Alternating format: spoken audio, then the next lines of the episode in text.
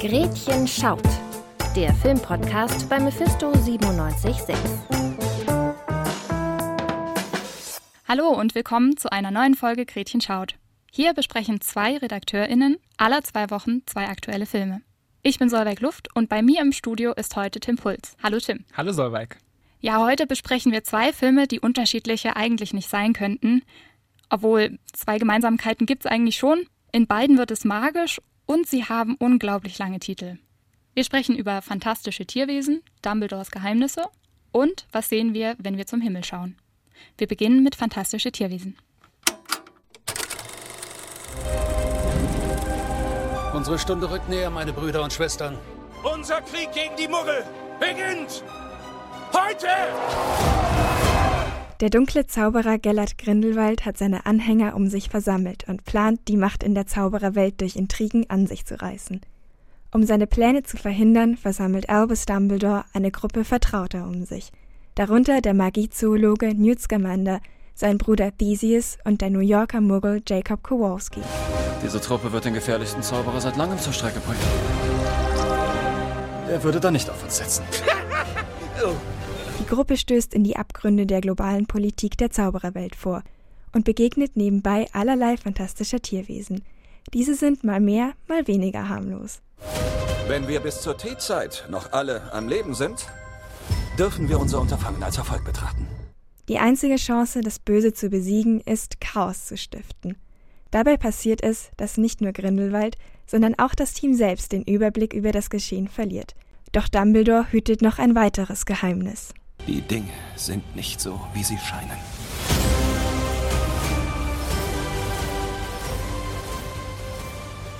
Tim, wie stehst du denn zu fantastische Tierwesen? Ja, also ich muss sagen, dieser Reihe ging ja schon spätestens nach dem zweiten Teil ein wenig die Puste aus.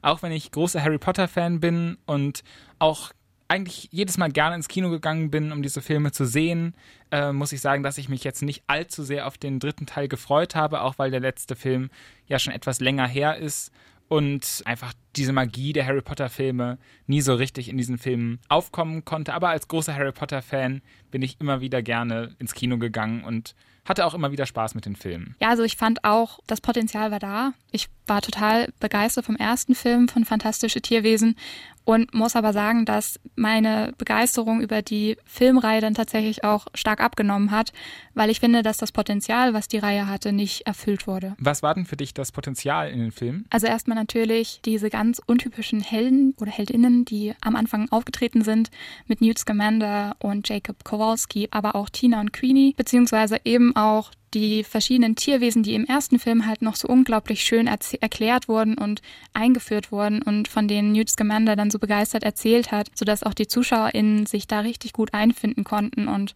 tatsächlich auch diese Tierwesen entdecken konnten. Ja, da kann ich dir zustimmen. Ich fand auch, das war vor allem die Qualität des ersten Films dass gute neue Figuren etabliert wurden, die einem ans Herz gewachsen sind, dass diese magische Welt sich etwas geöffnet hat jenseits der Mauern von Hogwarts, die man aus den Harry Potter Büchern kannte. Und ich glaube, das ist auch eine Qualität, die J.K. Rowling als Drehbuchautorin in diese Filme gebracht hat, dass sie eben diese Außenseiterfiguren, die sie auch schon in Harry Potter ziemlich gut einfach gegriffen hat, dass sie mehr davon gegeben hat, dass sie auch mehr von ihrer Vorstellung, von ihrer Fantasie dieser magischen Welt einfach in diese Filme hat einfließen lassen und dass sie da auch gewissermaßen vom Studio kreative Freiheit bekommen hat. Das ist jetzt in diesem neuen Film dann wahrscheinlich für dich eher nicht so toll, könnte ich mir vorstellen, weil dieser, diese Leichtigkeit des ersten Films durch diesen Konflikt zwischen Grindelwald und Dumbledore, der ja auch schon in den Harry Potter Büchern angeteasert wurde, etwas überlagert wird. Ja, also ich fand die Storyline nicht sehr ergiebig in dem Sinne, dass es viele Dinge gab, die so sehr vorhersehbar waren.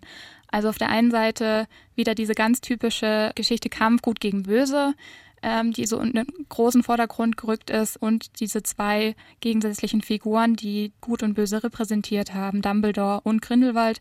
Aber Newt Scamander, der auch große Fähigkeiten in der Magizoologie hat, wird dann tatsächlich als Handlanger Dumbledores doch eher so ein bisschen in den Hintergrund gerückt als eigenständige Person. Grundsätzlich muss ich aber auch sagen, die Figuren sind mir immer noch sympathisch Ich mag auch die Schauspieler sehr. Ich finde, das Potenzial ist weiterhin da. Was denkst du dazu? Also offensichtlich lebt der Film von einzelnen Figuren. Also ich bin ein unglaublich großer Fan von Jacob Kowalski. Ich bin ein unglaublicher Fan von Newt Scamanders eher verschrobenem, verlegenem Charakter. Und deswegen finde ich es umso problematischer, dass diese Charakterdynamiken eben nicht so zum Tragen gekommen sind und diese Figuren eben nicht so in den Vordergrund rücken konnten. Aber es gab natürlich auch sehr offensichtliche Veränderungen in Figurenkonstellationen. Und die allererste, die mir einfällt, ist natürlich Grindelwald. Wie stehst du denn dazu? Ja, der Hintergrund dazu ist ja, in, dem, in den letzten beiden Filmen wurde Grindelwald von Johnny Depp gespielt. Und ähm, dann kamen Skandale dazu und schon war Johnny Depp raus aus der fantastischen Tierwesenreihe und wurde ersetzt durch Mats Mikkelsen. Und da muss ich aber sagen, in diesem Film war diese Neuerung tatsächlich das Beste, was dieser Reihe passieren konnte. Denn Mats Mikkelsen bringt als Grindelwald eine Qualität in diesen Film, die Johnny Depp niemals hätte erreichen können. Und ist wirklich eine große Überraschung und hat mich sehr gefreut, ihn in dieser Rolle zu erleben. Ja und nein, muss ich dazu sagen. Also ich liebe Mads Mikkelsen. Ich bin ein großer Fan von seiner Schauspielkunst, aber er hat mich nicht abgeholt in dem Sinne, wie ich es mir erhofft hatte. Weil ich weiß, wie Mads Mikkelsen spielen kann und ich weiß, hätte er von Anfang an Grindelwald verkörpert, wäre ich da auch total mitgegangen. Das Problem war nur, dass was mir besonders an Johnny Depp gefallen hat, war, dass er, er hat gespielt mit den Menschen. Er hat gezeigt, wie manipulativ er ist, aber auch so ein bisschen in dieser in diesem Flirten, in diesem, also er hat schon auch eine gewisse Leinwandpräsenz, die ich beachtlich finde. Und als ich das erste Mal Matt Mickelson als Grindelwald gesehen habe, muss ich sagen, fand ich ihn sehr blass gespielt, sehr zurückhaltend gespielt. Und das finde ich total schade. Und das hat mir dann auch die Rolle ein bisschen versaut. Im Ensemble dieses Films gibt es noch andere Neuerungen. Zum Beispiel eine Figur, die gar nicht auftaucht, ist, äh, oder die kaum auftaucht, ist Tina Goldstein und auch sonst sind Frauenfiguren eher nicht so präsent. Oder wie hast du das gesehen? Ja, das war tatsächlich eine Sache, die mir im dritten Teil besonders aufgefallen ist und über die ich sehr enttäuscht war, dass Tina überhaupt nicht oder nur wirklich Cameo-Auftritte hatte. Queenie auch nur sehr blass im Hintergrund zu sehen war als Handlangerin Grindelwalds. Und die Neuerung, die ins Team dazugekommen ist, war die von Jessica Williams, verkörperte Lily Hicks, die nicht nur als Frau zu dem Team dazu kam, sondern eben auch als People of Color, was ich persönlich an sich gut fand, aber feststellen musste, dass bei mir der große Eindruck entstanden ist, dass sie als äh, schwarze Frau eine Quotenfrau war, die eben in dem Team dann eine Rolle erfüllen sollte, dass sozusagen niemand sagen konnte, dass die Hauptcharaktere größtenteils weiß und größtenteils männlich waren. Wo wir auch bei noch einem Aspekt des Films sind, zum letzten, den wir jetzt heute besprechen, der mir aber auch wirklich wichtig ist, nämlich dieser Aspekt der Darstellung von Politik in diesem Film. Denn hier muss ich sagen, verliert mich dieser Film auch vollkommen, denn dieser Film bewegt sich sehr stark in einem politischen Umfeld. Es geht sehr viel um Machtkämpfe innerhalb der Zaubererwelt, um alte Rituale, die da ausgeführt werden, um einen neuen Anführer zu bestimmen für die gesamte Zauberwelt und wie Politik hier dargestellt wurde, hat mich wirklich entsetzt und hat mir nochmal die Naivität von J.K. Rowling vor Augen geführt, wie sie mit politischen Fragen umgeht. Sie hat als Kategorien nur Gut und Böse, sie scheint überhaupt kein Verständnis dafür zu besitzen, wie Demokratie funktioniert und funktionieren sollte. Und dass so ein Finale dann durchgewunken wird, äh, gerade auch was da für Potenzial verspielt wird in diesem Szenario der 20er Jahre, wo ja auch in Europa viele politische Umbrüche tatsächlich passiert sind und wo ja auch bewusst zum Beispiel in der Darstellung von Grindelwald Parallelen gezogen werden zum Aufstieg des Nationalsozialismus, dass man dann in meinen Augen so eine fatale Inszenierung von Politik dann da bringt. Um, um nicht zu spoilern, gehe ich da jetzt nicht ins Detail, aber das ist, finde ich, ziemlich schade und so viel verschenktes Potenzial. Auch, dass man überhaupt nicht den Bezug zur Muggelwelt da schlägt in diesen für Europa turbulenten Zeiten. Das leuchtet mir überhaupt nicht ein. Der, dieser Bezug wurde noch im letzten Film aufgemacht, aber hier geht der komplett verloren und es wirkt fast wie so eine Parallelwelt zur Realität, aber in der halt alles zugeklatscht ist mit CGI, wo man eigentlich nichts mehr ernst nehmen kann. Ja, ich muss dir da total zustimmen. Ich fand es ein unglaubliches Schwarz-Weiß-Denken beziehungsweise eine Schwarz-Weiß-Darstellung von Macht, Machtmissbrauch und Kampf, wie gesagt, gut gegen böse.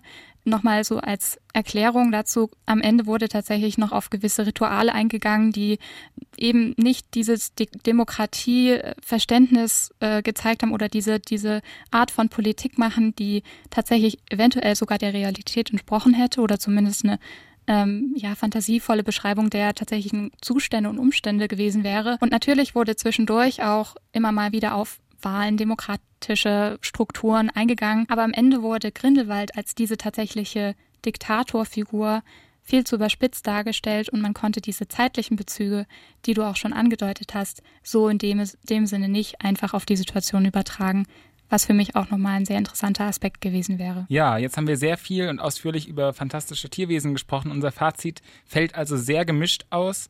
Ich fand den Film trotzdem irgendwie unterhaltsam und werde auch für die Figuren in einen eventuellen vierten Teil gehen. Wie sieht das da bei dir aus? Nee, also mich hat der Film komplett verloren. Ähm, ich muss gestehen, ich habe gar keine Motivation mehr, in die nächsten Filme zu gehen, weil ich nicht mehr die Hoffnung habe, dass tatsächlich die Geschichte in der Form, in der ich sie genossen hätte, nochmal auf die Leinwand kommt. Trotzdem gibt es ja zum Glück andere Filme, die man sehen kann und auch andere Filme, in denen es magisch wird. So wie zum Beispiel in einem georgisch-deutschen Film, der diese Woche in den Kinos startet.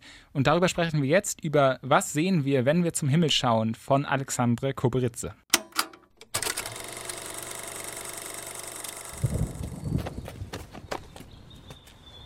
ისევ თქვენ. კიდევ ერთხელ უკაცრავად. იქნებ შემდეგში შემთხვევას აღარ ვენდოთ. Ein Sommer in der georgischen Stadt Kutaisi. Die Menschen fiebern der Fußball-Weltmeisterschaft entgegen. Durch Zufall treffen sich zwei junge Menschen, Lisa und Jorge, und verlieben sich auf den ersten Blick. So beschreibt es jedenfalls der Erzähler. Gezeigt werden von der Begegnung nur die Füße und eine Hand, die ein heruntergefallenes Buch aufhebt. Damit entspinnt sich eine märchenhafte Erzählung, die ohne große Dialoge eine Stadt und ihre BewohnerInnen einfängt und eine Liebesgeschichte, die von Anfang an zum Scheitern verurteilt zu sein scheint. Denn Lisa und Jorge sind verflucht. Beide wachen am nächsten Tag mit einem veränderten Aussehen auf, sind vollkommen andere Menschen. Und obwohl sich beide in ihrer veränderten Gestalt immer und immer wieder über den Weg laufen, erkennen sie sich nicht. Erst das Projekt einer Filmemacherin bringt sie einander näher. Was sehen wir, wenn wir zum Himmel schauen, heißt dieser Film und Solveig, das ist ein ganz besonderer Film und wo wir jetzt auch gerade so lange über fantastische Tierwesen äh, geredet haben und dass das so vollkommen in diese Hollywood-Masche leider fällt, dieser Film ist was komplett anderes. Ja, ich glaube, ich war deswegen auch so enttäuscht von Fantastische Tierwesen, weil ich über diesen Film gesehen habe, wie Filme halt auch sein können. Also ich war sehr begeistert, weil es einfach mal so komplett anders war als alles, was ich dahingehend gesehen hatte, wie Filme aufgebaut sind. Der Film ist gedreht von Alexandre Koberitze, einem georgischen Regisseur, der in Deutschland studiert hat und den Film auch mit deutschen Fördergeldern produziert hat. Der Film ist aber auch komplett auf Georgisch, auch mit georgischer Schrift. Aber jetzt abgesehen davon, dass er auf Georgisch ist, vielleicht können wir das nochmal beschreiben. Was macht diesen Film jetzt so anders? Also ich glaube, ich kann es nur so zusammenfassen, dass es die Magie des Alltags ist, die so unglaublich schön gezeigt wird, auch oft in Einstellungen und aus Perspektiven, die man in einem deutschen Kino vielleicht so jetzt nicht sofort sieht. Also ich spreche da von unglaublich vielen Aufnahmen, die so sehr aus der Ferne passieren, Weitwinkelaufnahmen, ähm, Menschen, die Dialoge, also die miteinander reden, aber stumm gefilmt wurden, also dass man die Dialoge so nicht hört.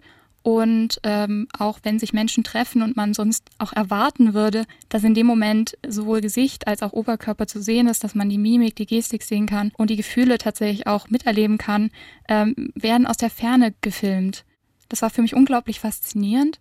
Wahrscheinlich auch, weil ich das so nicht erwartet habe. Also ich konnte natürlich vorher nicht wissen, wie der Film wird und war sehr positiv davon überrascht, was für eine beruhigende Wirkung das auf mich hatte. Einfach nur einer Geschichte zu folgen, die sehr, sehr alltäglich war. Der Film ist ja auch aus einer sehr interessanten Erzählperspektive erzählt. Der Regisseur selbst spricht in einem Voice-Over und das erfährt man dann auch irgendwie erst gegen Ende, dass er sozusagen auch wirklich aus der Regieperspektive spricht und durch die Kamera äh, das Geschehen beobachtet. Und das gibt vielleicht auch einen Hinweis darauf, dass diese Magie, die du beschrieben hast, äh, die ich auch komplett nachvollziehen kann, dass die auch eine gewisse Magie des Kinos beschwört. Und vielleicht die interessanteste Szene dieses Films, ähm, die wir hier noch erwähnen sollten, wofür es sich vielleicht auch lohnt, sich ins Kino zu setzen und diesen Film zu sehen, ist, die beiden ProtagonistInnen verwandeln sich ja in andere Personen im Laufe des Films. Und diese Verwandlungsszene wurde so umgesetzt, dass man äh, per Texteinblendung dazu aufgefordert wird, jetzt ab einem akustischen Signal die Augen zu schließen im Kinosaal und sich vorzustellen, wie sich diese Menschen verwandeln. Und faktisch passiert dann im Film nichts weiter. Also es, es gibt keine CGI-Verwandlung oder so. Man hat dann sozusagen die Wahl, schließt man die Augen und nimmt man diese Magie des Kinos an für sich oder guckt man einfach passiv weiter, ohne emotional sich zu involvieren. Aber diese Position von Interaktion von ZuschauerInnen und Film, die ist es, was diesen Film auch, finde ich, so faszinierend macht. Ja, also da stimme ich dir total zu. Und zusätzlich halt auch das, das, was du erzählt hast, man zwar denkt, okay, viel hat sich jetzt nicht getan, wenn ich zum Beispiel die Augen offen gelassen hat, aber trotzdem in der nächsten Szene plötzlich zwei komplett andere Menschen in den Betten aufwachen. Also es ist für mich, war es wie so ein, okay, eigentlich passiert nicht viel, aber es ändert sich alles. Und das ohne, dass ich halt weggeschaut hat innerhalb eines ganz kleinen Augenblickes. Und was ich auch noch total faszinierend finde, ist, ähm, dass ich gelesen habe, dass der Regisseur tatsächlich auch von dem Stummfilm als Genre so begeistert war, dass er immer wieder Aspekte diese, dieser, dieses Genres in seinem Film äh, integriert hat.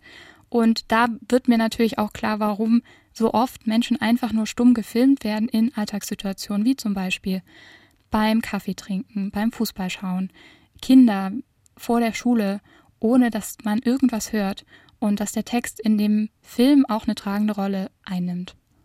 Nichtsdestotrotz ist dieser Film lang. Zweieinhalb Stunden hat er auf dem Kaliber und die Länge habe ich dann auch gemerkt. Ging es dir da ja. auch so? Also das war schon schwierig. Äh, man musste wirklich sich auf diesen Film einlassen. Und also es war eine Einladung, sich hinzusetzen und einfach nur dabei zu sein und dabei zu bleiben und wirklich sich darauf einzulassen, dass der Film halt einfach mal was anderes ist. Und ich muss sagen, auch zum Ende, ich, ich, mir ist es auch zu lang geworden. Also ganz ehrlich, muss ich wirklich so sagen. Aber nichtsdestotrotz hat man auch durch Klänge, durch die Musik, durch diese schönen Bilder der georgischen Stadt, durch die Alltagssituation immer wieder auch kleine neue Erlebnisse gehabt, die einen weiter dazu überredet haben, zuzuhören. Also damit vielleicht auch verbunden der Appell, wer in den nächsten Wochen Lust hat auf Magie im Kino und jetzt vielleicht abgeschreckt wurde von fantastische Tierwesen durch unseren Verriss, der kann sich ja vielleicht mal zweieinhalb Stunden, was sehen wir, wenn wir zum Himmel schauen, angucken. Geht dafür ins Kino, denn ich glaube, nur im Kino kann dieser Film seine volle Magie entfalten. Und ins Kino gehen wir auch wieder in zwei Wochen. Dann erscheint die neue Folge Gretchen schaut. Herzlichen Dank erstmal an Tim und an Vincent und Julia für die Produktion sowie an Leonie für die Einspieler. Mein Name ist Solveig Luft. Danke fürs Zuhören und macht's gut.